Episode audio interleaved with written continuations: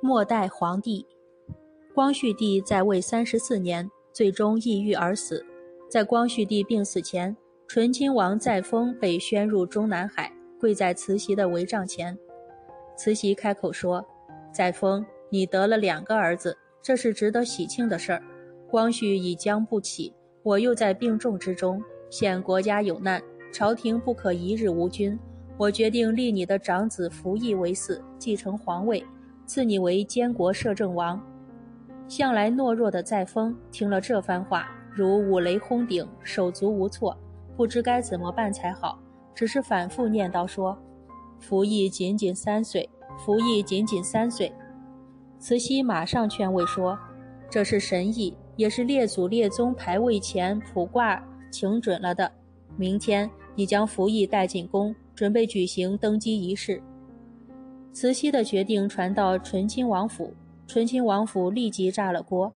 福义的祖母不等念完谕旨就昏了过去，刚苏醒过来，便一把夺过福义，紧紧抱在怀里，一把鼻涕一把泪地说：“你们把自家的孩子弄死了，却又来要咱的孙子，这回咱是万万不能答应的。”对于慈禧的歹毒，他是领教过的，所以他止不住地哭闹着。不忍心让孙子再落入慈禧的魔掌，后来府中的人不得不把他扶起。这时候接皇帝的内奸要抱福义走，但三岁的福义见到这些男不男女不女的生人，拼命的挣扎，他一点儿也不管愚旨不可为的说教，连哭带打不让太监来抱。于是太监们一商量，决定由载沣抱着皇帝，带着乳母一起去中南海。一九零八年十一月十四日，一群太监将福义带入皇宫。第二天，慈禧便一命呜呼了。到了十二月二日，朝廷举行了隆重的皇帝登基大典。登基大典开始时，不满三周岁的福义坐在皇帝的龙床宝座上，竟哇哇的大哭起来。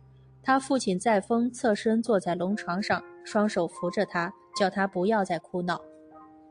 根本还不懂事的福义，见那些文武百官不断的磕头高呼“万岁万岁万万岁”，加之山崩地裂般的锣声、鼓声、钟声，更加害怕，哭声也更大了。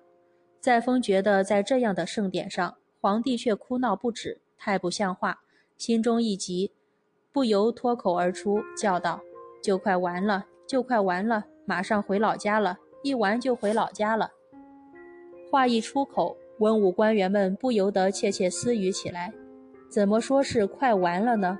说要回老家是什么意思呢？回满族老家，不就是结束二百七十年的统治吗？”载沣这一番话，竟不幸得到了应验。到了一九一一年，福义当皇帝不到三年，辛亥革命就爆发了。在重重压力下，隆裕皇太后不得不替福义宣布退位。大清帝国就此宣告灭亡了。